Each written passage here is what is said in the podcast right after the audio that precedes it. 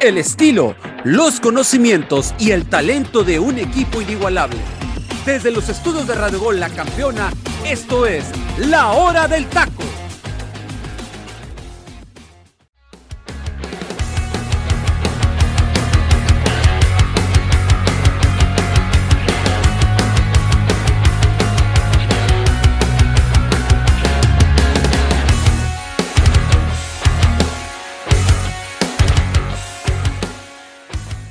¿Y qué tal? Muy, muy, muy buen día. Tengan toda mi gente aquí. Bienvenidos a su nuevo programa, lo que es la hora del taco.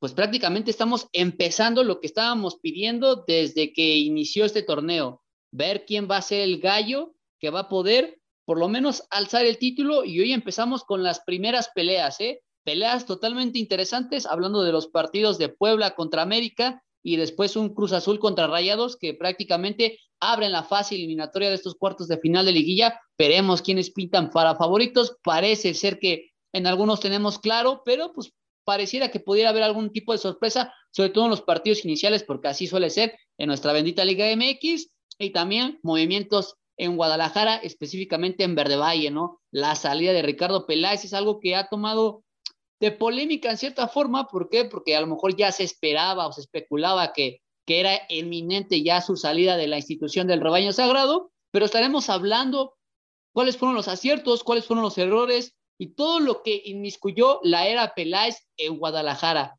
Pero antes, antes de empezar con todo esto, pues bueno, quiero presentar a mis compañeros que me acompañan el día de hoy, empezando por mi buen José Ramón, que parece que hoy viene muy contento, ¿eh? ¿Cómo, estás, amigo? Un placer, un placer estar aquí con ustedes, con el queridísimo José Luis, con, con Freddy, contigo, hermano. A darle, hermano, a darle, a darle que. Ay, ay, ay, hay mucha, mucha información y lo de Ricardo Peláez, amigo, ¿eh? Lo de Ricardo Peláez sorprende, sorprende, amigo. Tengo, tengo ahí unas teorías bizarras, pero ya lo estaremos hablando más adelante en su respectivo momento de Peláez, pero sin antes no olvidar a, a mi buen Freddy López, productor y sobre todo analista de este programa, que pues viene más tranquilo que todos porque sabemos que su equipo pues ya no se encuentra en estas fases, así que puede echar la campechana, ¿sí o no, mi queridísimo Freddy? ¿Qué tal, Angelito? Primero que nada, muy buenas tardes, compañeros, y buenos días para toda la gente que nos sigue en el Pacífico. Pues efectivamente, digo, realmente, pues ya lo de Tijuana, ni para qué lo metemos, Angelito, ya, ya fue, ¿no? Eh, ¿Qué vamos a hacerle? A ver qué es lo que pasa la próxima temporada. Por ahí ya están eh, visoreando unos que otro refuerzo para la próxima campaña, pero pues bueno, hoy arranca la liguilla, la verdad es que pinta para que sean partidos interesantes, ¿no? Eh, son los partidos de ida, vamos a ver qué te puede ofrecer en este caso un Puebla, un América, un eh, Cruz Azul, un Rayados, ¿no? Y también esta cuestión de Ricardo Peláez que pues sale de la institución, yo no lo vería tanto como sorpresa, sino más bien como algo inminente que podía suceder debido a que Guadalajara, pues en los últimos años, desde que llegó Ricardo Peláez a la institución, no le dio absolutamente nada. O sea, cuando llegó, digo, aquí solamente se van a hablar de títulos y de éxitos, nada de fracasos, y bueno, fue todo lo contrario, ¿no? La gestión de Ricardo Peláez al mando del Guadalajara, ya lo estaremos analizando, por supuesto, a profundidad a lo largo del programa, y bueno, invitar a toda la gente que nos siga en nuestras redes sociales, en Instagram como arroba la hora del taco oficial, ahí donde se está generando contenido, y bueno, pues saludo con mucho gusto al buen José Luis, a José Ramón, y a ti también, Angelito, te mando un fuerte abrazo. Claro que sí, movimientos en Verde Valle que no sorprenden, pero que generan polémica. Finalmente es algo de lo que mueve esta institución llamada el Rebaño Sagrado, mejor conocido como Chivas de Guadalajara. Y bueno, voy con mi compañero José Luis, que también me imagino que anda, anda ya ansioso de que empiecen estos partidos de liguilla, sabiendo que hoy buscamos a un nuevo campeón. ¿Por qué? Porque el campeón anterior dejó vacante el título. ¿Qué tal, Angelito? Muy buenas tardes para mis compañeros y para toda la gente que nos sintoniza en esta emisión, ¿no? Ya de ombligo de semana de la hora del taco, donde bien lo acabas de mencionar. Me sorprende muchísimo ya que a mitad de semana que tenemos ya los cuartos de final de nuestra apertura 2022, se da esta noticia, ¿no? De Ricardo Peláez, que mueve mucho a nuestros medios de comunicación, hablando de nuestro país acá, en lo que se puede englobar, ¿no? El equipo más mediático junto a las Águilas del la América, como lo son las Chivas Rayadas de Guadalajara, con todos dicen con la apelación de institución. Lo corrieron, hay que decirlo, ¿no? Claramente, corrieron a Ricardo Peláez por sus tres años de fracaso en un equipo donde mi compañero Frey lo puntualizó, ¿no? Desde que llegó, dijo que iban a llegar títulos, que iba a cumplir con las estructuras, ¿no? Que normalmente por historia tiene este club. Pues yo nunca vi títulos, nunca vi que se le reforzara la cantera, nunca vi, vi buenos fichajes, porque hay que acordarnos de sus fichajes más emblemáticos, y fueron Víctor Guzmán, Jesús Angulo, el Gallito Vázquez, Antuna, y entre otros que sin pena ni gloria, ¿eh? Ya estaremos platicando a detalle de lo que pasó en esta etapa de los tres años con Ricardo Peláez, pero lo importante en este día, lo acabas de mencionar, Angelito, regresa la bendita liguilla, la parte más esperada de cada semestre en nuestro fútbol mexicano, y yo me quedo con la duda, con todo el americanismo que dice, es que la América ya está en semifinales, le tocó al equipo, te lo puedo asegurar, que ninguno de los otros siete hubiera querido enfrentar. Sí, la verdad es que sí. Ahora sí que se, vuelve complicado esta fase de liguilla, hay que ser lo más precavido posible, sobre todo para los equipos que quieren alcanzar la gloria, porque un error, por más mínimo que parezca, te puede costar en un partido donde hay que no solamente trabajarlo en cuestión futbolística, sino también en cuestión mental y sobre todo táctica. La estrategia va a contar muchísimo para los técnicos y que pues de aquí vamos a ver qué es lo que nos depara nuestra bendita liguilla porque aquí arranca. Y precisamente, pues vámonos primero al Estadio Cuauhtémoc, que a las 7 de la noche, pues un Puebla se enfrenta a un América, donde parece ser un partido que Puebla viene con una pequeña ligereza por no ser el favorito debido a lo que hizo en el torneo, viene con un buen envío anímico después de haber eliminado a Guadalajara por la vía de los penales en el repechaje, pero se enfrenta al superlíder de ese torneo que fue el América, que quedó como primer lugar y que incluso antes de terminar la fase de repechajes, la última jornada la disputaron precisamente en este mismo estadio Cuauhtémoc, donde las Águilas del la América se llevan la victoria de 2 por 1. Así que voy contigo, mi queridísimo José Ramón. ¿Será un partido fácil para la América? Porque ya les ganó en fase regular o prácticamente se convierte en un partido totalmente diferente. Es un partido completamente diferente, amigo. Es liguilla y y yo creo que, Puebla, amigo, se va, se va a ir con todo desde, desde el Estadio Cuauhtémoc, amigo. E, ellos saben que es aquí, es aquí donde tienen que sacar el resultado el día de hoy, tienen que imponer condiciones, porque saben que en el Azteca se les puede complicar la situación. Es un equipo que eso sí, ¿eh? se va a morir en la cancha y lo va a dejar absolutamente todo. Es un equipo que, que le gusta, le gusta tener la posición de la pelota, y lo va a presionar mucho el América, amigo. ¿eh? Puebla, Puebla eh, lo va a estar presionando desde la salida y eso es algo que América tiene que tener mucho cuidado. Y no solamente en el Cuauhtémoc, sino también en el Coloso de Santa Úrsula. ¿Por qué? Porque es un equipo que no, que no, e, ellos ya cumplieron, Angelito, ellos ya, ya cumplieron con el torneo. Entonces, eh, cuando juegas sin presión en el fútbol, amigo, es mucho mejor. Todo te sale mejor y además van contra un equipo que, imagínate, es el líder y ya Puebla pues le va, le va a vestir, ¿no? El, jugar eh, este tipo de, partidos eh, contra, contra el, líder general y donde ellos saben que no tienen nada que perder, amigo. Imagínate, le pueden, le, terminan ganando la América terminan ganando esta llave, lo, lo, lo que estarían dando, ¿no? El golpe mediático que estarían dando. Entonces, te repito, el fútbol cuando lo juegas sin presiones es fantástico. Y Puebla, amigo, hay que, hay que tenerle cuidado, ¿eh? América tiene que tener mucho cuidado, no, no va a ser fácil esta llave, amigo, para las Águilas del América. Sí, la verdad es que, bueno, Puebla viene con ese envío anímico que mencioné al principio, la situación de haber eliminado a Guadalajara por la vía de los penales, creo que es algo que viste al equipo poblano sabiendo que lo hicieron en casa y que la afición va a responder a pesar de que es un partido en ombligo de semana, pero parece que las mejores armas las va a tener que afilar Nicolás Larcamón porque sabe que al América le ha complicado ganarle ¿eh? desde que llegó Nicolás Larcamón ha perdido cuatro partidos y ha empatado dos, hablando entre partidos de fase regular y en cuestión de liguilla, porque es la segunda vez en la que se ven en estas mismas instancias. Hay que recordar que el torneo pasado ambos técnicos se vieron las caras donde, bueno, el América lo resuelve de manera inteligente en el partido de vuelta. Así que mi queridísimo Freddy, ¿qué es lo que tiene que hacer el pueblo al día de hoy para poder dar la sorpresa y sobre todo empezar a generarle dudas a la afición de que esta América pudiera avanzar en, en esta siguiente llave? Tiene que salir a buscar más que nada el tema de los espacios o los errores que pueda cometer América en defensa, que sabemos que es una de las zonas más eh, endebles que ha tenido el conjunto de Cuapa en los últimos eh, torneos, sobre todo en este, ¿no? En, la parte defensiva por ahí, eh, lo del mismo Araujo, también en la, en la cuestión de las bandas, de repente se le ve un poquito displicente, ¿no? En, cierta, en cierto momento de partido. Y creo que eso es lo que tiene que aprovechar el Puebla, ¿no? Las ocasiones que tenga, tiene que concretarlas sí o sí. Ahora, bien lo mencionas, Angelito, el Puebla prácticamente eh, eh, se enfrentó a la América la temporada pasada y por poco no terminan eliminando al conjunto de, de, América. ¿A qué me refiero con esto? ¿No? Muchos dirán, oye, pero si se ganó, si el América le ganó 3 a 2 al Puebla, sí, pero recordemos que en aquella ocasión el Puebla, le, en el primer partido, por poco y, no sale, y sale avante de, del, del Estadio Cuauhtémoc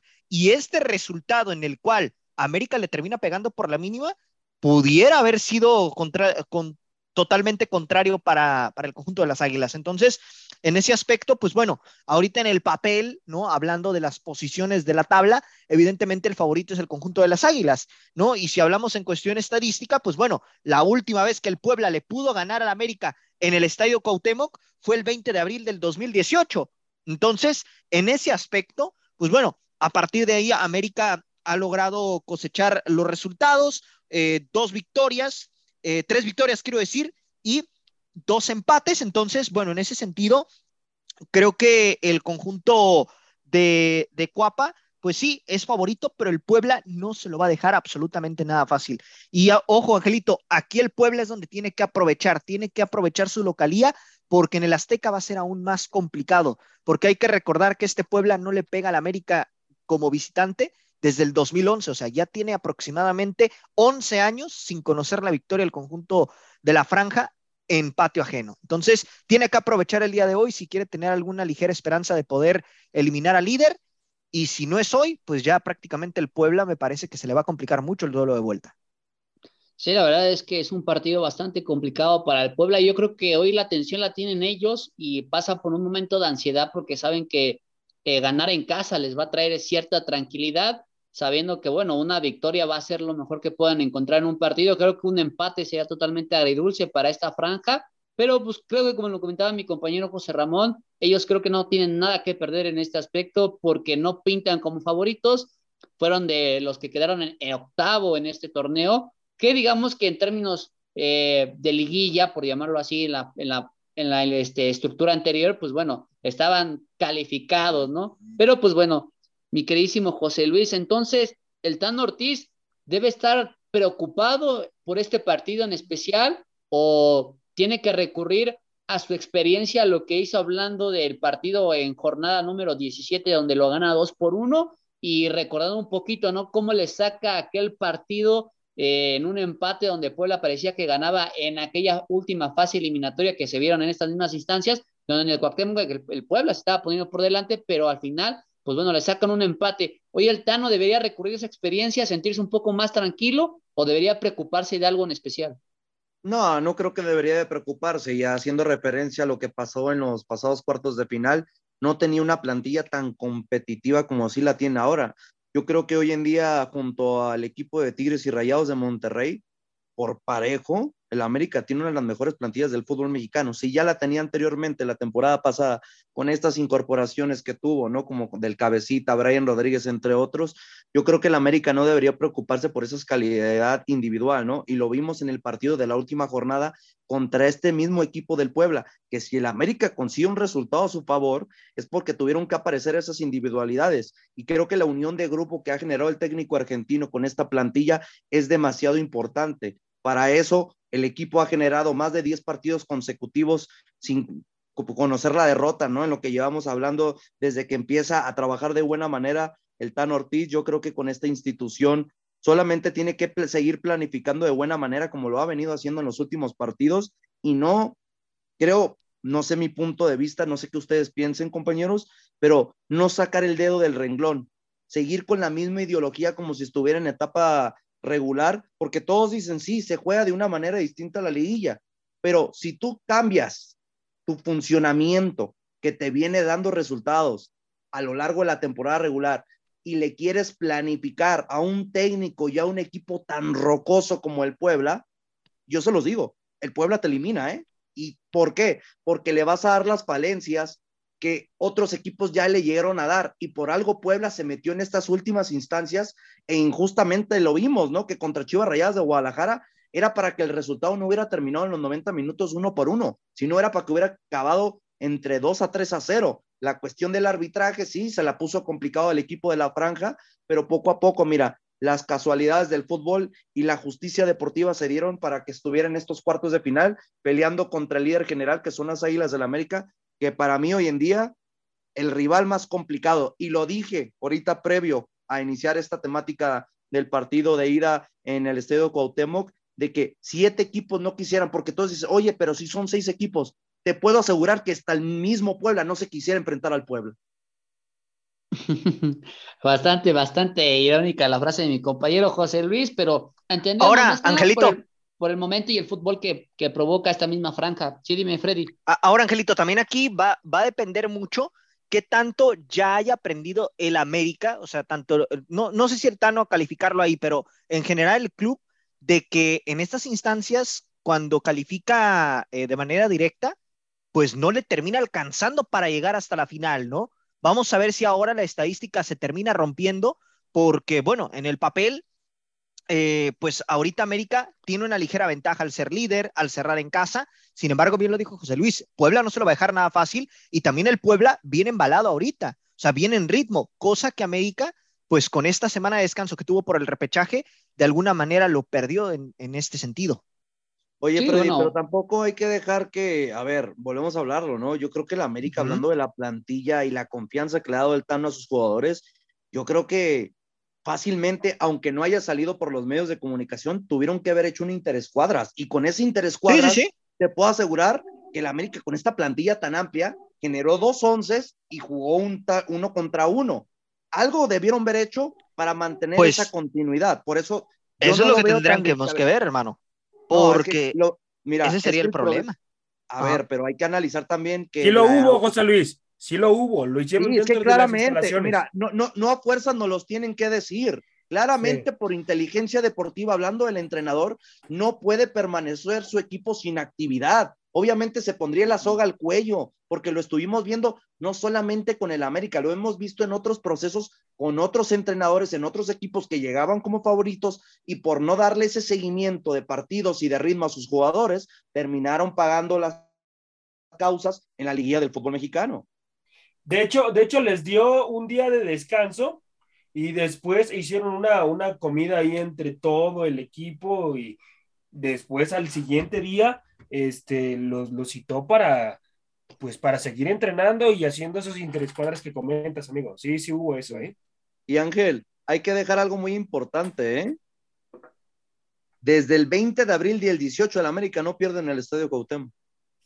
Sí, o sea, era también algo que, que, decía y sobre todo por decir con el Arcamón, no fue un dato que mencioné, que, o sea, el América le ha ganado cuatro partidos y ha empatado dos, hablando en jornadas la, Arcamón no sabe lo que es ganarle al América. No, Ahí no ha podido ganarle al América, ni en casa ni de visita, ¿no? O sea, de visita. muy complicado. Entonces, mi queridísimo José Ramón, hoy América pudiera, pudiera festejar de forma doble hablando de qué? De una posible victoria hoy en el Estadio Cuauhtémoc y sobre todo añadiendo, ¿no? Que hoy la institución se viste de manteles largos, ¿por qué? Porque cumple 106 años de historia. Entonces, un triunfo del América y el aniversario del club sería que hoy podemos sacar los pompones y festejar en ese aspecto.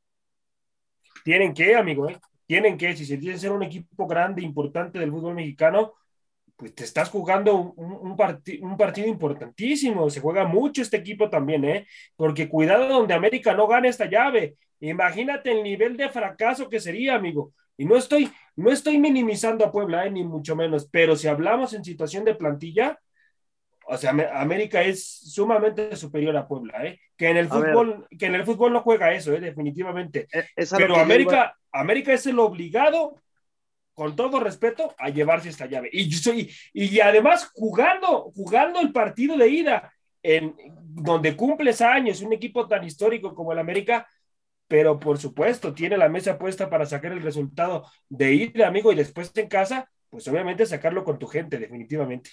Oigan, y yo les hago una pregunta. Sí. A ver, y para toda la gente que nos radio escucha en este momento, ¿quién es mejor entrenador, el Tan Ortiz o Larcamón? Uy, qué buena pregunta. Es que son, son dos técnicos. Es que, a ver, Larcamón, hay que decirlo, ¿eh? Ha hecho, ha hecho con este equipo maravillas, ¿eh? No tiene la gran plantilla, ni mucho menos. Ha hecho cosas muy buenas con este Puebla saben a lo que juegan, tienen ahí un, sistema importante y, bueno, aquí el Tano, pues sí tiene un plantel en el cual a lo mejor suena lógico los resultados que está dando. Yo creo que es más de aplaudirse lo del Arcamón, amigo.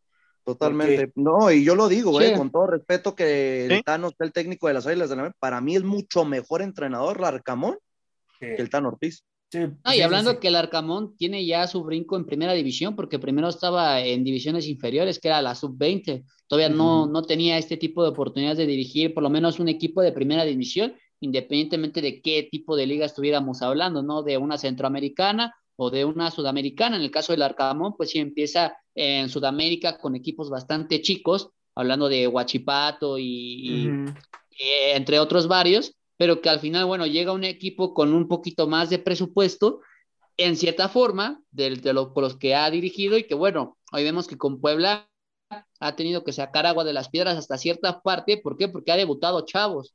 El caso de, de, Martínez, que lo, que lo ha metido últimamente por la lesión de, de Ferrarais, que pues bueno, un, este, sí, un volante lateral por izquierda que ha venido a cubrir ciertas bajas y cuando que ha requerido de algún tipo de canterano le responda, le ha dado esa confianza que al final han tomado esa parte muy importante y creo que el Puebla pues ha tenido estos destellos especiales con la Arcamón, porque creo que ni con Juan Reynoso tenían esto, a pesar de que tuvieron también una buena temporada hablando antes de que dejara al equipo poblano.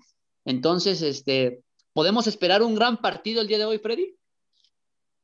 Ojalá que sí, hermano. La verdad es que creo que eh, pues aquí los dos equipos tienen que salir a proponer, aunque bueno, evidentemente creo que el obligado en sacar el resultado en esta ocasión es el Puebla por ser local, ¿no? Al menos esa es mi perspectiva. Y ojo, ¿eh? Hay un dato por ahí que nos pasaba el teacher Delfino Cisneros el lunes pasado, no recuerdo si fue en programa o fuera, o fuera del aire, pero cuando el América juega el día en el que, pues es su aniversario. Cumpleaños. Casi siempre pierde, ¿eh? Entonces, ahí no más ojo con ese dato, digo, nada más es como un aliciente ahí que nos pasaba el teacher.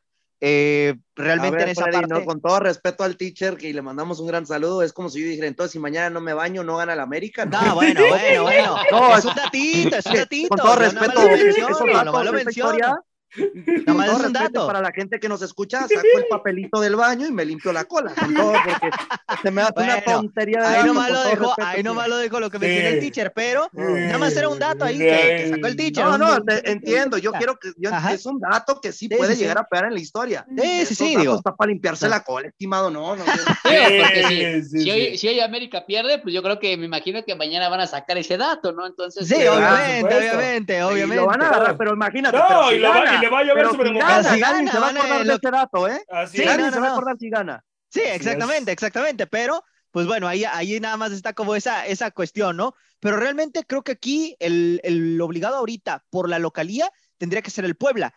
Vamos a ver si lo terminan sacando adelante. sí, la verdad es que pinta, pinta pinta para hacer un partido espectacular. Así que, compañeros, no me digan quién pasa en esta llave, díganme quién gana este partido el día de hoy en el Estadio Cuauhtémoc. Empiezo contigo, mi queridísimo José Ramón, dame tu marcador el día de hoy. Este, yo creo, amigo, yo creo que va a haber empate, amigo. Va a haber empate en el, en el, en el partido de, de, ida, amigo. Va a ser un ¿Con goles o sin goles? Uno por uno, amigo. Va a ser un partido muy cerrado y yo creo, amigo, que el que se lleve la media cancha se va a llevar el encuentro de ida, ¿eh?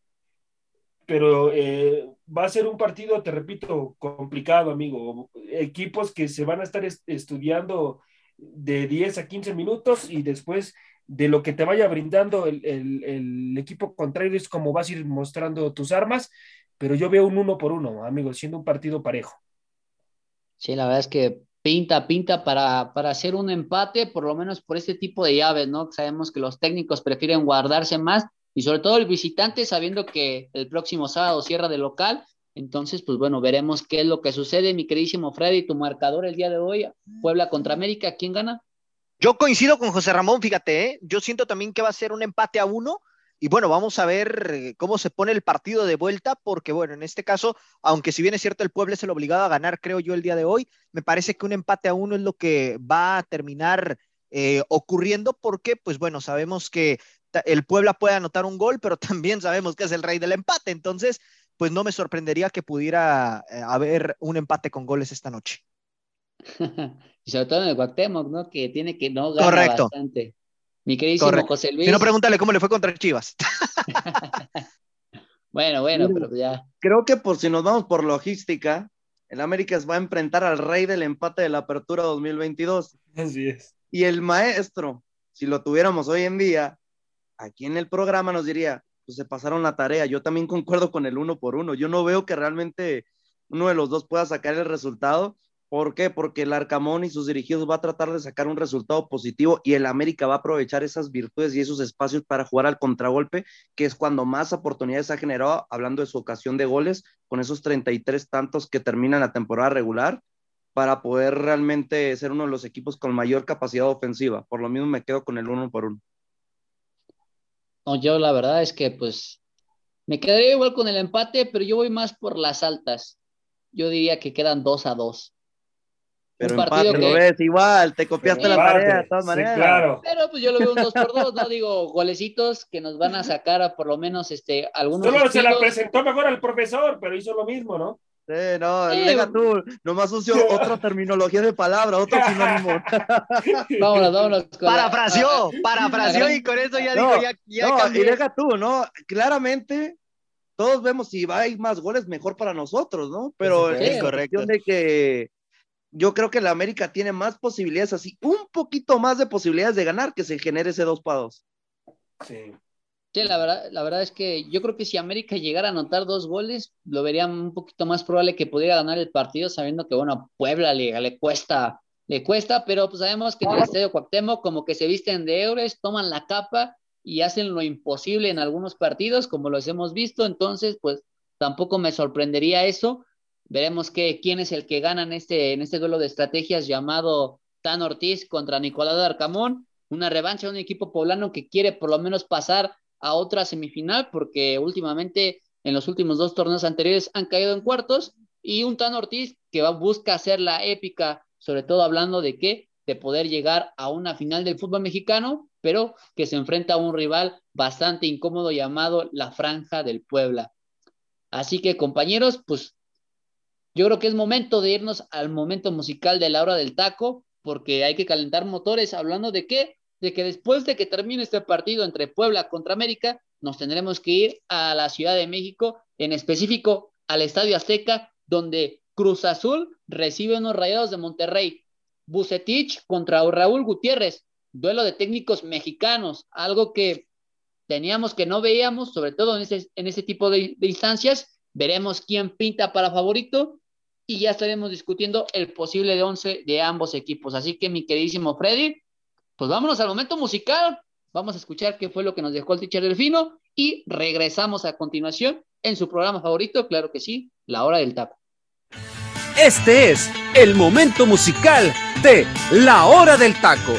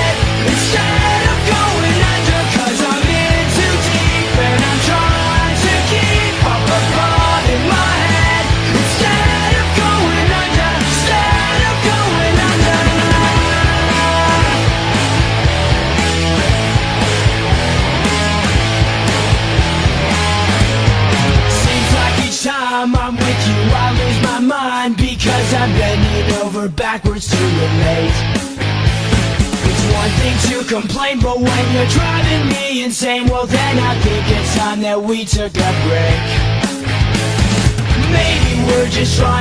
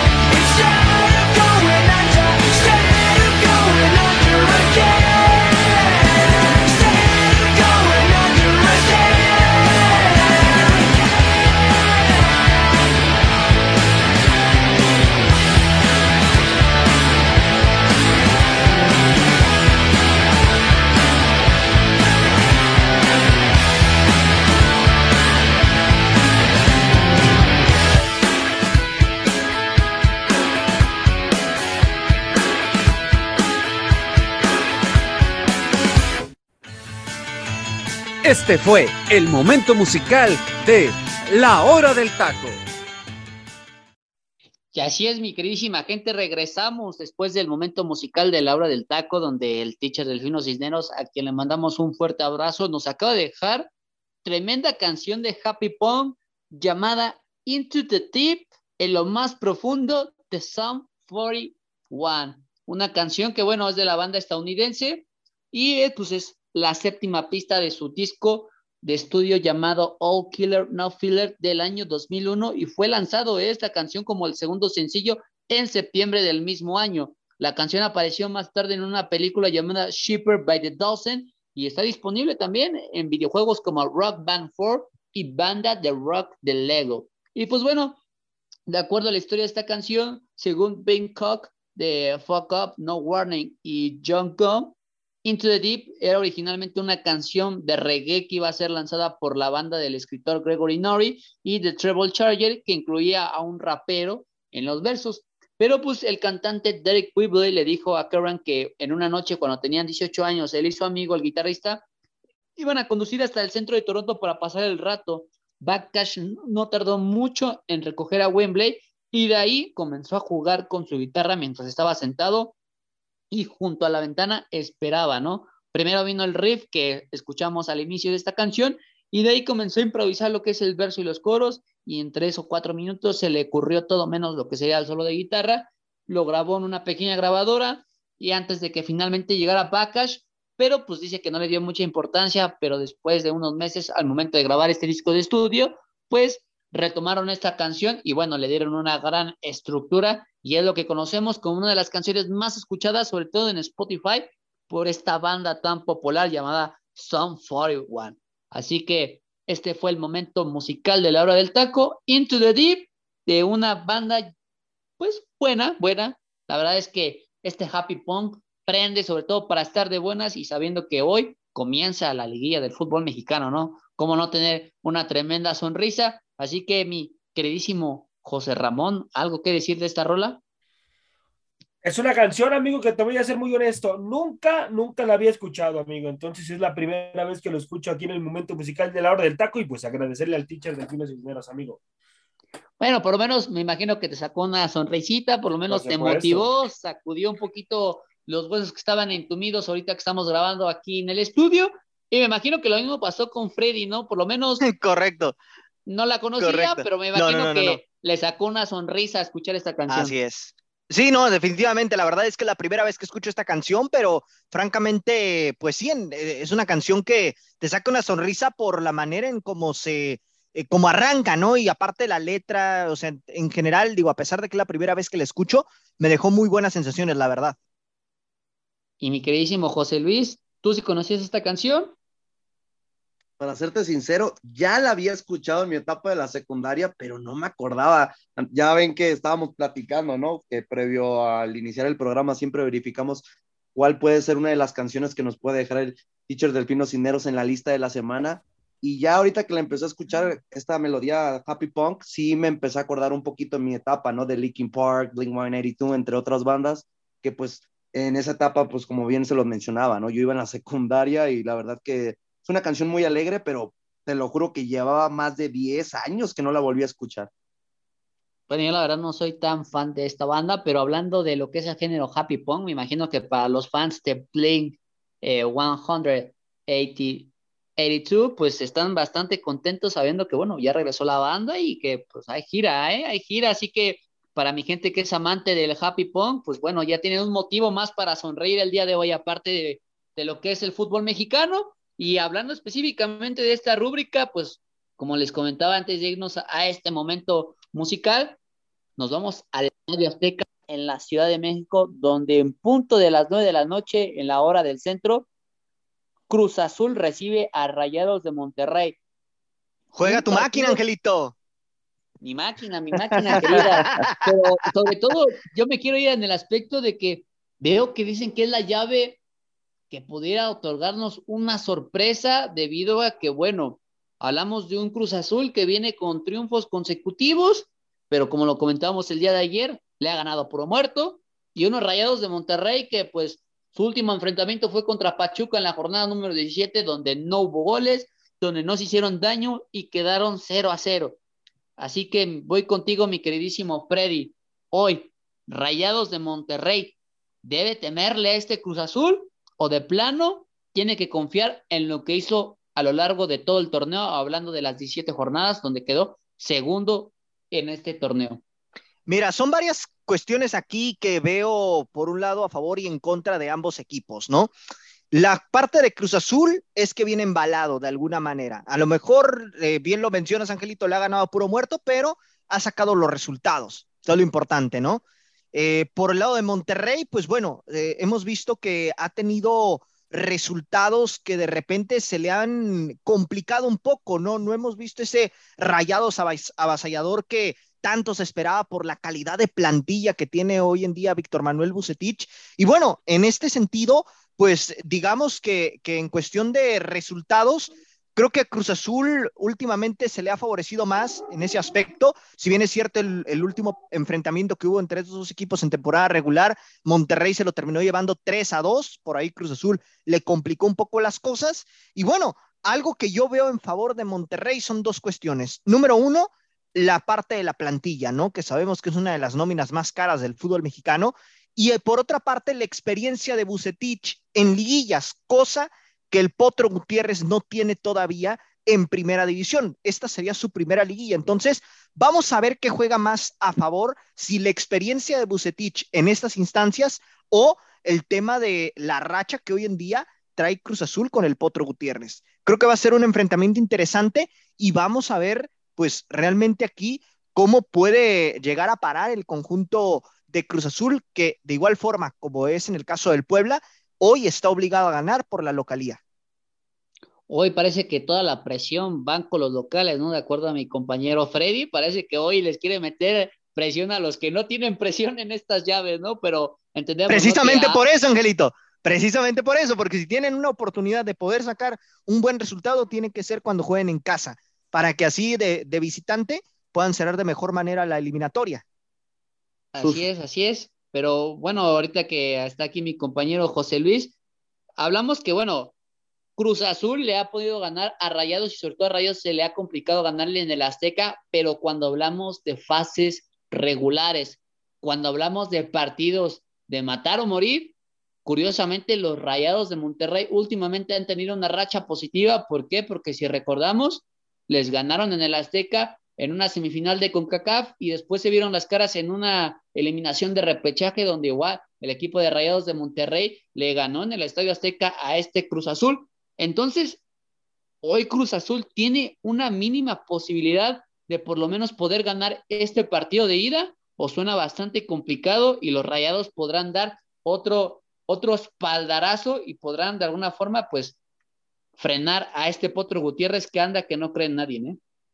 Pues mira, lo acabas de mencionar, ¿no? Yo tengo el recuerdo más cercano en la cuestión de eliminación directa, ¿no? En la CONCACAF Liga de Campeones, donde dijimos, oye, pero Cruz Azul fue el que propuso más en los 90 minutos, el que buscó más tener esa iniciativa y pues el que logró tener la efectividad de concretar las oportunidades fue el equipo de Rayados de Monterrey. Se dio la oportunidad, ¿no? En ese repechaje que bien mencionabas y dijimos, la revancha de Cruz Azul va a llegar y volvimos a ver un uno por cuatro, ¿no? Por parte de Rayados.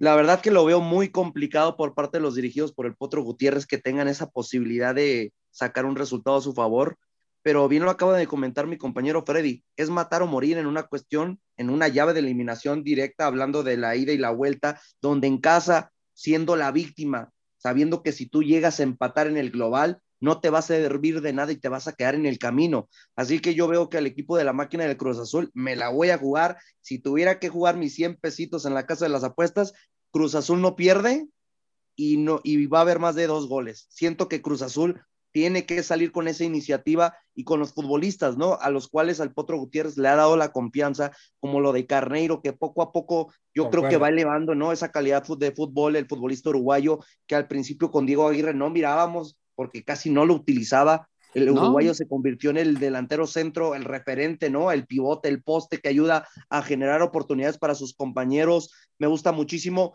lo de Ángel Romero. Tú sabes, Angelito, que Ángel Romero ya estaba perdido y el Potro le vuelve a dar la oportunidad y lo vuelve a levantar, lo motiva y se vuelve un generador junto a Charlie Rodríguez, Uriel Antuna, lo de Carlos Rotondi, lo de Eric Lira, que poco a poco le vemos que quería, quiere volver a reactivar ese nivel de calidad futbolística que le vimos en el equipo de los Pumas y lo de Nacho Rivero. Para mí el referente de Cruz Azul hoy en día se llama Nacho Rivero y lo hemos visto, ¿no? Que es importantísimo, no solo por el gol que consigue para pasar, hablando de la cuestión del repechaje contra los Panzas Verdes de León, sino lo hemos visto en la temporada regular, lo importante que es José Rivero en la cuestión de cómo se votan las bandas, cómo se mete como otro contención más, cómo se pone como media punta, hasta como extremo por derecha. Sorprendente lo del futbolista uruguayo y la central, que era el problema más grande de la máquina de Cruz Azul, siendo la segunda plantilla más goleada de la apertura 2022 en temporada regular. Poco a poco fue fortaleciendo esa área y yo creo que es algo que le tenemos que aplaudir, ¿no? Al técnico mexicano en cuestión de que es su primer equipo en primera división y lo ha hecho de muy buena manera en un equipo tan mediático como es la máquina del Cruz Azul. Sí, la verdad es que, bueno, estamos hablando de una plantilla que la rescataron después de un momento de crisis, después de un momento de tocar fondo, después de aquel 7 a 0. Creo que nadie esperaba que esta máquina de Cruz Azul pudiera llegar a estas instancias, hablando de unos cuartos de final, porque pasó un repechaje que pues parecía que se le iba a complicar. Y bueno, veremos qué es lo que puede hacer esta máquina, sobre todo que no tiene mucho que perder y sí mucho que ganar el día de hoy. Eliminar a un Rayados de Monterrey, pudiera ser la sorpresa de esta llave. Así que, mi queridísimo José Ramón, el Potro Gutiérrez va a tener que pagar derecho de piso, hablando de, de que en este partido se las pueda ver un poco complicadas por esa inexperiencia que ya comentaba mi compañero Freddy. Sí, sí, yo creo que sí, amigo. Yo creo que sí. eh, va a tener que pagar ese derecho de piso, pero también, amigo, es un equipo este de Cruz Azul, amigo, que, que ya cumplió, ¿eh? A mi punto de vista. Sí, es un equipo grande, lo que tú quieras, digas y mandes, pero a mi punto de vista ya cumplió después del tremendo papelón que se aventó, ¿eh? Porque nadie, nadie se imaginaba Cruz Azul en repechaje, ¿eh? Ah, Bueno, al menos yo, no. Yo no me lo imaginaba en repechaje y mucho menos eh, pas- pasando a liguilla, hermano, estando en cuartos de final. O sea, no, la verdad es que no. Pero yo creo que sí, va a pagar ese derecho de piso, pero también le va a costar mucho trabajo a Monterrey. ¿eh? No creo que sea un plan tampoco para Monterrey enfrentar a Cruz Azul. Es un equipo importante del fútbol mexicano, te lo repito, y se va a morir en la raya, amigo, ¿eh? Se va a morir en la raya este Cruz Azul. Además de que tiene el momento anímico, lo tiene Cruz Azul, amigo. El momento importante, el momento en el que ellos saben que eh, si sacan el resultado, pues qué mejor para ellos, pero también si no lo sacan, la afición de Cruz Azul, yo la, yo la voy a notar tranquila, amigo, ¿eh? si no sacan el resultado a comparación de que, por ejemplo, con Tigres, ¿no? Yo creo que con Tigres, pues ahí ya se viene complicada la situación con Miguel Herrera. Pero yo creo que si Cruz Azul no llegara a pasar a la siguiente fase, yo noto tranquilidad por parte de su afición en base a este torneo. Hay que ver el siguiente. Vamos a ver qué pasa con la máquina de Cruz Azul. Pero pues bueno, hablando ya del, del, local, vámonos con el visitante. Así que mi queridísimo Freddy, ¿qué tiene que hacer hoy Rayados de Monterrey para por lo menos poderse ir tranquilo y poder resolver todo el próximo sábado en el estadio del BBVA Vancomer. Para mí tiene que, tiene que empezar primero que nada por generar jugadas de peligro en el arco de Cruz Azul, evidentemente, pero también concretarlas, Angelito, que es algo que hemos visto que se le ha complicado en partidos en donde quizá, pues, de alguna manera parte como favorito, ¿no? De alguna manera, eh, vemos que hoy la ausencia de Funes Mori no es que le pese tanto en realidad, pero pues sí, sí veíamos que, que Funes Mori de alguna manera le generaba ciertas, ciertos goles, ¿no? Oportunidades y todo. Y bueno, hoy es algo que Monterrey de repente como que le cuesta en esa parte, en la cuestión de definición, y me parece que eso es lo que tiene que, que concretar, ¿no? El hecho de definir las oportunidades que tenga en el Azteca para poder seguir tranquilo y poder definir todo en, el, en Monterrey, que es básicamente donde cerraría el equipo de Rayados. Entonces, mi queridísimo José Luis, hoy Bucetich, ¿qué es lo que debe tener cuidado de este Cruz Azul? ¿Qué es lo que debe priorizar primero Bucetich para no complicarse la llave y sobre todo no ponerse la soga al cuello porque va a ser muy, muy complicado que de alguna forma este, una posible eliminación tenga tranquila a los aficionados de Monterrey? Pues yo creo que principalmente debe hablar muy bien con sus delanteros, ya vaya a ser Rodrigo Aguirre acompañado de Germán Berterame, de que aprovechen todas las oportunidades que sus compañeros les generen, ¿no? Hablando de que seguramente miraremos a Maximiliano Mesa, a Matías Crenevite o Luis Romo, entre Ponchito González y otros futbolistas que le pueden ayudar y surtir a sus delanteros de muchos balones para que puedan generar la mayor cantidad de goles posibles jugando de visitante y tengan una ventaja más amplia para cuando regresen al BBVA Vancomer el fin de semana. Yo creo que principalmente tiene que centralizar esa cuestión y a lo largo de la semana lo debió haber trabajado. Otra cosa, para mí el Rey Midas y sigue siendo el Rey Midas Víctor Manuel Bucetich porque lo sabemos, ¿no? Lo que ha ganado en la historia de nuestro sí. fútbol mexicano. Hoy en día, hablando de técnicos activos, es el técnico más ganador del fútbol mexicano. Y ahorita con la referencia sí. de la plantilla que tiene con Rayados de Monterrey, que es la más cara del fútbol mexicano, hablando de la presente temporada, creo que tiene esa estafeta de ser candidato al título y estará peleando hasta las últimas instancias porque la plantilla la tiene de por medio para estar llegando a una final y quién dice que no con consagrarse campeón del fútbol mexicano. Todo pinta que esta final de la apertura 2022 va a ser las Águilas del la América contra Rayados de Monterrey. Dependerá mucho de lo que hagan los entrenadores que no caigan en ese exceso de confianza, porque lo hemos visto, ¿no? Que cuando los candidatos que se miraban más presupuestados caen en ese exceso y le dan un poquito de como de confianza a sus futbolistas en la cuestión de que les dan confianza además y le quitan ese valor al rival, lo hemos visto que no la terminan pagando de muy buena manera. Por lo mismo, me quedo con lo mismo. Yo creo que Víctor Manuel Bucetich tuvo que haber trabajado de muy buena manera que concreten todas las oportunidades que generen, porque cuánto no hemos visto, como lo dijo mi compañero Freddy, que a lo largo de la temporada el equipo que más generó de tres cuartos de cancha hacia adelante fue Rayados de Monterrey y concretó muchas oportunidades, pero falló más de las que concretó. Por lo mismo va a ser muy importante que en estas fases eliminatorias metas la mayor cantidad de goles posibles para que te vayas de una manera cómoda jugando en el, hablando del partido de vuelta. Compañeros, si yo les tengo ahí una, una pregunta para ustedes, ¿ok? En, en, cuestión de plantilla, ¿cuál es mejor? ¿Esta que está dirigiendo ahora Bucetich o con la que ganó ese no. tricampeonato de CONCACAF, hermano? La pasada, hermano. No, para mí, sí. te voy a decir, esa, esa de Rayados de Monterrey en el año 2009 es la mejor plantilla que he tenido a lo largo de la historia de Rayados. No hay otra uh -huh. mejor. Te Y lo pues, digo, más que nada lo digo por, la, por el costo de la plantilla, ¿no? Habría que comparar ahí los y- yo- precios en aquel entonces. Y, y- y yo te lo voy a decir más que nada porque yo me acuerdo, Ujú. pues como amante del fútbol, nosotros que Sí, sí, sí. mamamos fútbol, nosotros que mamamos desde chiquito fútbol, yo me acuerdo de esa final contra la máquina de Cruz Azul, donde Sí. el Cruz Azul le va y le pega, el Monterrey dices, no puede ser, y que ves que el equipo de Cruz Azul ya le estaba ganando desde el partido de ida, y vemos que el Víctor Manuel Bucetich modifica, cambia con esa inteligencia deportiva que tiene como entrenador y termina empatando 4 por 4 y luego Sí, va al Estadio sí, Azul y le va y pega 2 a 1 jugando de visitante. Yo creo que es de las mejores finales que me ha tocado ver a lo largo de la historia de los torneos cortos del fútbol mexicano. Sí, la verdad es que estamos hablando que de los ocho técnicos que están en liguilla, Bucetich lleva la ventaja en cuestión de experiencia porque es el que más ha ganado títulos. De ahí estamos hablando de un Miguel Herrera y por último un Ignacio Ambriz. De ahí nadie de los restantes de los técnicos que están han ganado un torneo, por lo menos hablando de Copa Molera, ¿eh? Y estás O sea, hablando nadie. que Nachito lo ganó hace año y medio, estimado. Sí, hablando con Así León, es, su con único León. título de, de liga. Miguel Herrera con los dos que consiguió con América y bueno, Bucetich con todos los equipos. Así que compañeros, vámonos con lo último, marcador, ¿quién gana esta noche en el Estadio Azteca, querido José Ramón?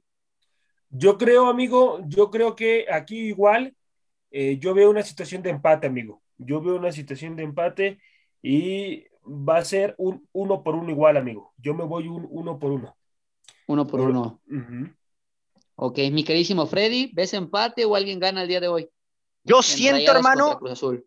yo, yo siento que ahorita puede pesar más la experiencia de Bucetich que la racha de Cruz Azul, ¿eh? Y para mí, yo creo que lo gana Rayados 2 por 1. ¿Por qué? ¿Por qué? Te voy a decir por qué, amigo, yo veo la situación de empate de forma rápida, ¿no?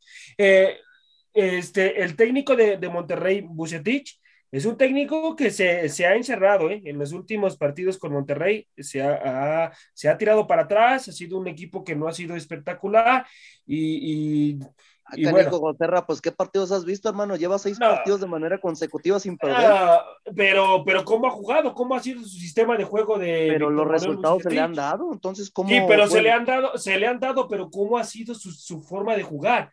No, no ha sido la más atractiva, José Luis. No, pero de que no sea atractiva no significa que genere oportunidades. No, no, pero para mí es un equipo, es un equipo que juega muy a encerrarse, ¿eh? demasiado, demasiado. Entonces, se va a venir a proteger al Coloso de Santa Úrsula, porque les pesa mucho la altura de la Ciudad de México. Les pesa demasiado la altura de la Ciudad de México. Y eso, por supuesto que es un Ahí factor. sí no concuerdo tanto contigo, José No, Ramón, ¿eh? sí, Porque claro. yo, yo no, No, veo, claro. o sea, Los últimos dos partidos no dicen lo mismo. sí, No, Sí, correcto. porque hablamos de correcto. cuando, cuando Rayados tiene partidos de matar o morir, incluso hasta para ganar títulos, metiendo en la bolsa a las águilas de la Pregúntale a la América. Exacto. Está ganado, correcto. ¿eh? O sea, Pregúntale a Azul en ese ya no 4 por pesa 1. tanto como antes, ¿eh? Pregúntale No, y a aparte- Tigres, pregúntale a Tigres cuando viene a jugar el Coloso de Santa Ah, bueno, pero Tigres A ver, a ver, a ver, estimado, estamos a hablando de rayados, no de tigres, ¿eh? Correcto. a Monterrey también, a los dos les pesa venir a No, jugar no, a, a a la Yo ciudad. los Ah, últimos números que tengo, a ver, a ver, supuesto, ¿eh? los últimos Por números que tengo de Monterrey visitando a América, Y a yo Cruz veo, Azul y a Pumas, Y les yo ha ido muy bien, ¿eh? yo veo el partido más aburrido en, en este partido de ida va a ser este, ¿eh? Este va a ser el partido más aburrido. Y ver. José Luis, me habías dicho que, bueno, la máquina no pierde, pero empata o gana. Mira, claramente para no conviarnos la pared, yo también creo que es el empate, pero me la voy a jugar con tu máquina, estimado. Yo siento que hoy la máquina saca el resultado de la máquina. Sí, mi amor. No, mira, es que a ver, aprendan a escuchar, señores, aprende a escuchar. ¿A qué me refiero? De que puedes sacar el resultado un 1 por 0, un 2 por 1, pero no significa que le vaya a alcanzar para pasar a las semifinales del fútbol mexicano. Es más, caso curioso, ¿eh? A Cruz Azul le, le ha ido un- ligeramente mejor, y digo ligeramente porque no es que haya sacado una victoria en, en Monterrey, pero le va ligeramente mejor jugando de visitante en Monterrey que jugando en el Estadio Azteca, ¿eh? Sí. Frente yo a este mismo cierro- Rayados. Y, hay un dato, eh, última, que ¿eh? Es, es algo medio interesante, Sí. poniendo lo que son dos equipos enrachados. Cruz Sí. Azul viene con cinco victorias de manera consecutiva, mientras que Rayados viene de seis partidos sin perder. Así, de es. que uno de los dos o terminan empatando, que es la clásica que, a lo que pinta el partido, o uno termina perdiendo su rachita. Correcto. Sí, y pues bueno, yo para cerrar mi marcador, la verdad es que sí veo que Cruz Azul gana 1 por 0 en el Estadio Azteca. Hoy la gente va a poder cantar al ritmo de Cristian Castro Azul, pero yo siento que como dice José Luis, el sábado, el sábado no va a ser lo mismo, va a ser un partido donde Cruz Azul se va a terminar despidiendo, sobre todo por el hecho de que Rayados de Monterrey no pierde contra esta máquina en el estadio del BBVA Bancomer. Y pues bueno, mi gente, Y ojo, Angelito, nada más como dato ya para cerrar prácticamente el tema, y es que la última victoria de Cruz Azul en el estadio de Monterrey Puta. fue el 4 de mayo, hermano, del 2013, 5 Exacto. por 1. 5 Exacto. por 1. Ya llovió, Imagínate. no inventes. O sea, qué buen dato. Hace nueve Freddy, años, hermano, hace nueve Qué años. buen que dato. Cruz Azul no le puede ganar a Monterrey en, eh, en Monterrey, ¿eh? No, es que es No, complicada esa cancha. Y pregúntale a América, ¿Qué? pregúntale a Pumas, también se les complica mucho, como Correcto. dice Es más- lo hemos visto, las últimas partidos donde el América ha perdido, eh, que dice, a ver, a vencer, tu rival a vencer es Monterrey. Sí, te va muy bien contra Tigres, pero tu talón de Aquiles se llama Rayados. Y el problema es que lo hemos Sí. visto que no solamente es de América, también es de Cruz Azul, Sí. también es de Pumas. Les pesa demasiado ir a esa cancha Correcto. del BBVA Bancomer. Y bueno, vámonos rápido ya con lo último e importante, ¿no? La renuncia de Ricardo Peláez de la institución de Chivas Rayadas del Guadalajara, un movimiento que se veía venir, pero sobre todo mediáticamente que Guadalajara lo planea de forma estratégica y maquiavélica. ¿Por qué? Porque lo hizo en un momento donde sabía que, bueno, era el día específicamente para que Guadalajara pudiera robarse todos los detractores y sobre todo todas las cámaras directamente a la institución, porque sabíamos que hoy iban a empezar los juegos de liguilla iba a ser más complicado que todos vieran a Verde Valle. Así que voy contigo, mi queridísimo Freddy. ¿Qué pasó con Peláez? ¿Es justa su destitución del rebaño sagrado o merecía una oportunidad más? No, para mí, para mí es más que justo, hermano. Realmente, eh, Ricardo Peláez eh, al mando del Guadalajara prácticamente no le dio absolutamente nada. O sea, la verdad es que fue un rotundo fracaso su gestión en todos los aspectos. Gastó dinero a lo loco, por no decirlo más gacho, ¿no? Y no le funcionó. Dilo, Freddy, dilo. No le funcionó. No le funcionó, hermano. Ese fue el problema.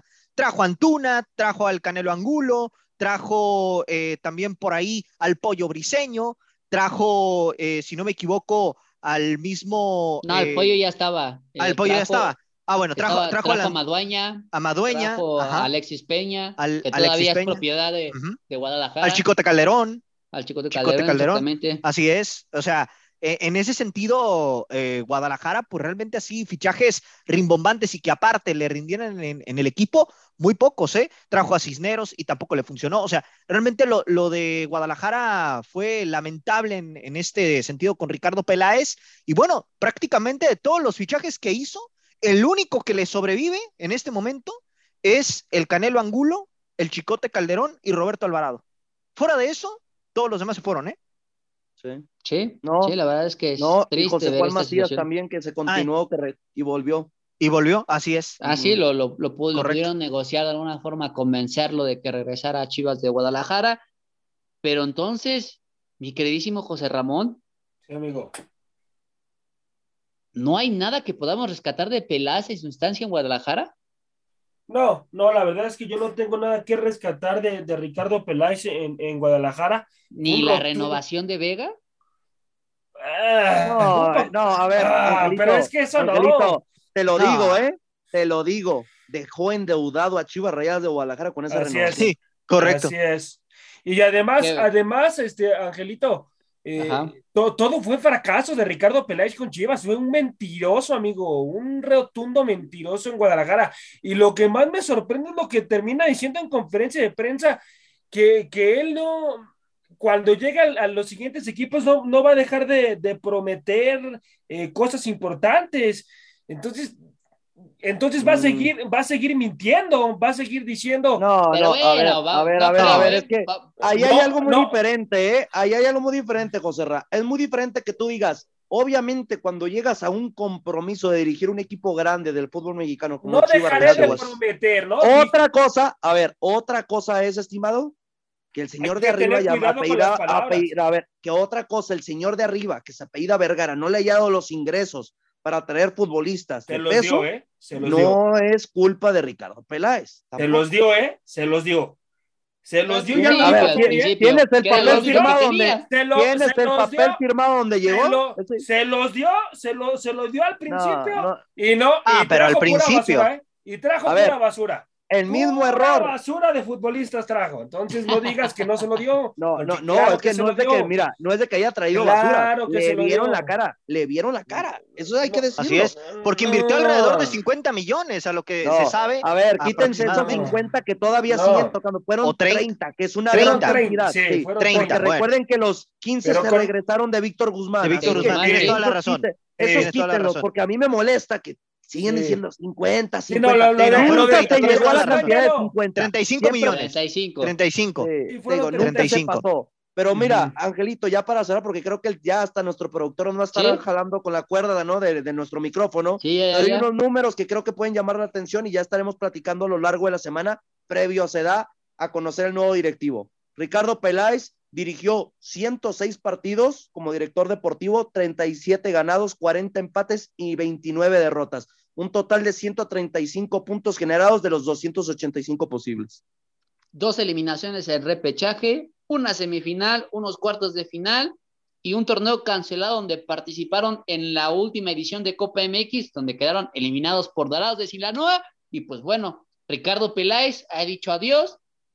Probablemente ya está buscando próximo equipo. Por ahí podemos darles noticias, pero bueno, por el momento, el día de hoy, ha sido todo en este programa de la hora del taco. Agradecemos su gran estancia y sobre todo por habernos escuchado. A nombre de mi compañero Freddy López, José Ramón y José Luis Macías, les habla su amigo Ángel García y estaremos pendientes para el próximo programa donde estaremos hablando de los resultados que nos dejaron estos cuartos de final, empezando ya con nuestra Liga MX. Así que hasta la próxima. Por hoy, esto fue todo. Los invitamos a que nos acompañe mañana a través de Radio Gol La Campeona en su programa La Hora del Taco.